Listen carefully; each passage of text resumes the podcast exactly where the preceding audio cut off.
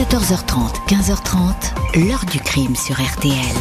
Jean-Alphonse Richard. Elle nous dit qu'il a loué une maison, qu'il veut vivre là-bas, qu'il veut faire sa vie là-bas.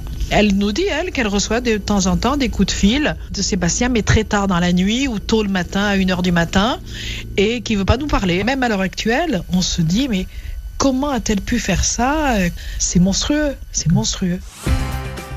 Bonjour, Sébastien Brun était un jeune floriste grenoblois qui ne se doutait pas que la femme dont il était éperdument amoureux était une fleur vénéneuse et dont le poison allait le tuer à plus de 8000 km de chez lui au Brésil.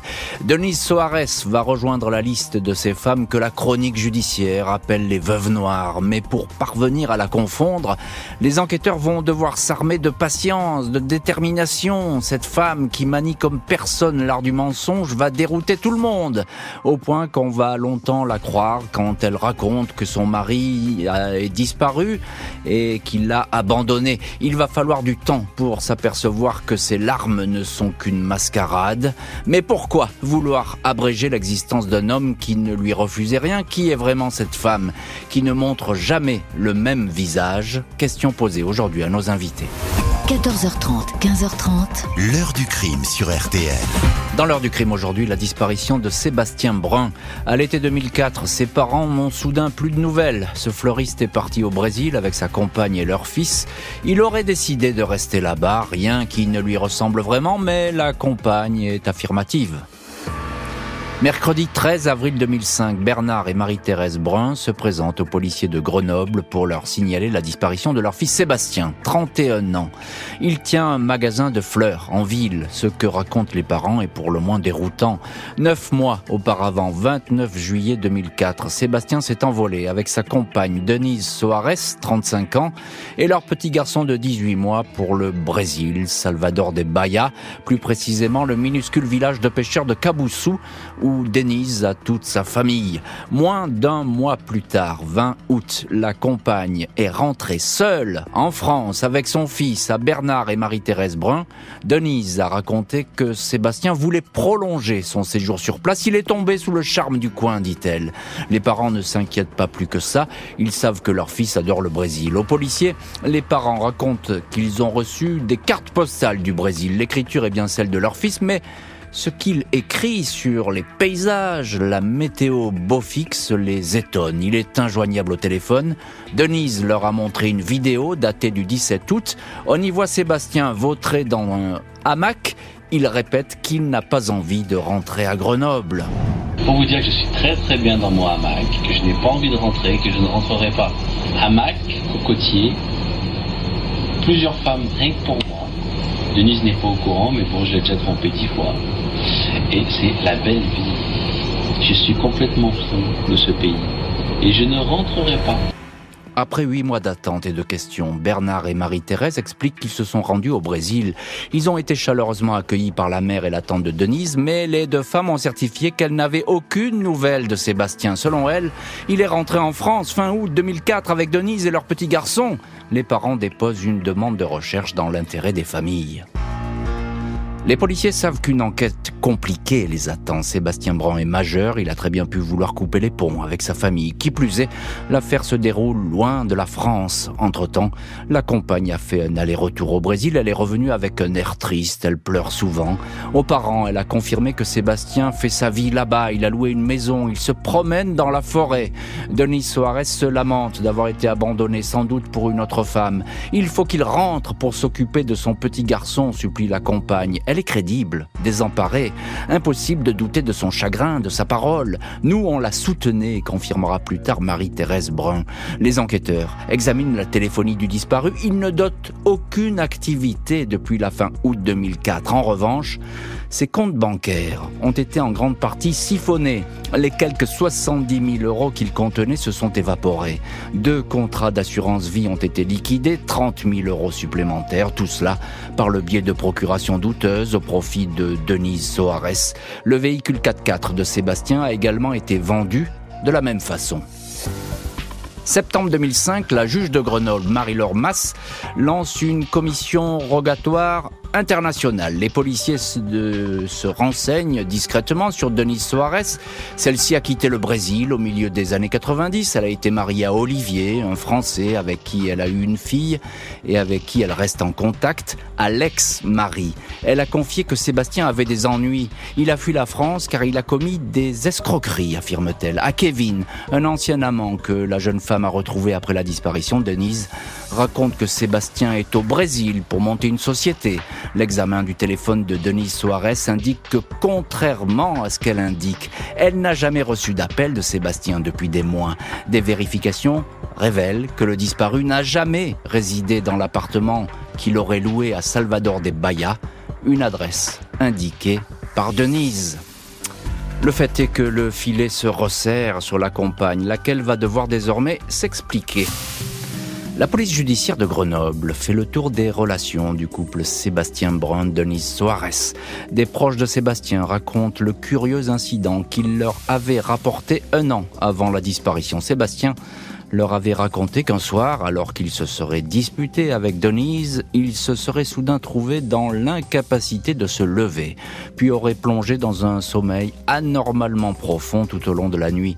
Il pensait avoir été drogué par sa compagne. Celle-ci avait bien appelé le 15 cette nuit-là, mais en précisant que son compagnon était victime d'une insolation.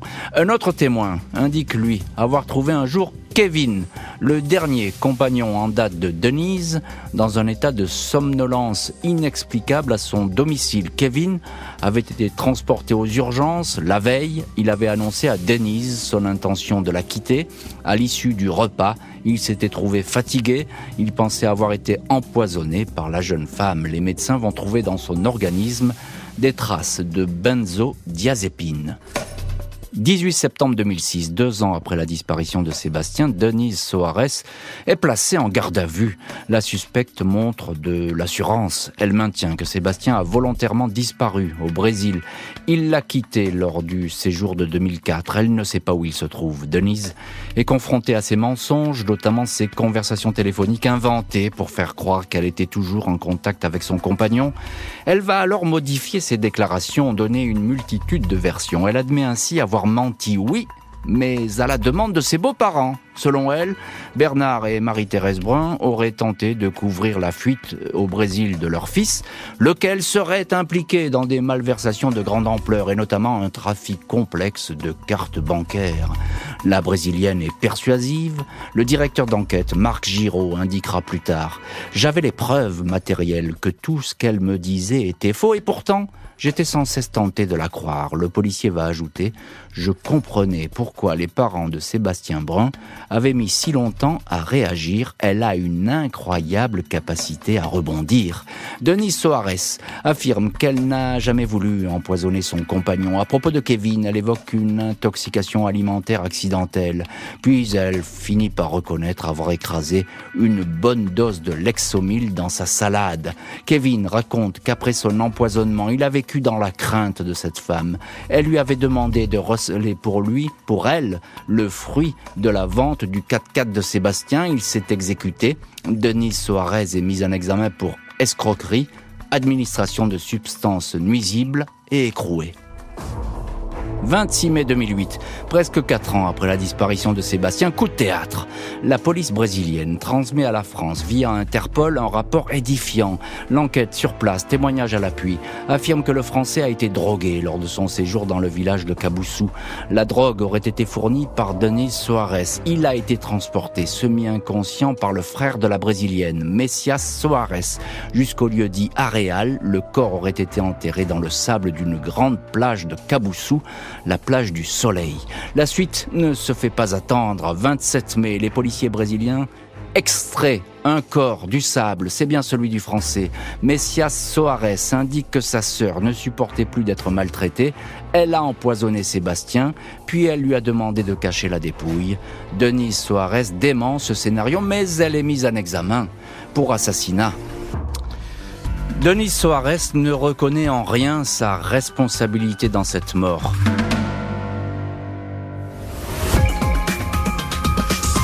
On sentait bien euh, qu'il y avait un mystère, euh, qu'elle ne disait jamais la vérité, on sentait qu'il y avait quelque chose, mais Je ne l'imagine pas une seconde capable de donner la mort volontairement euh, à Sébastien, qui est le père de son fils, et qui était pour elle, qui vient euh, des favelas d'un pays euh, très pauvre, c'était un peu la poule aux œufs d'or.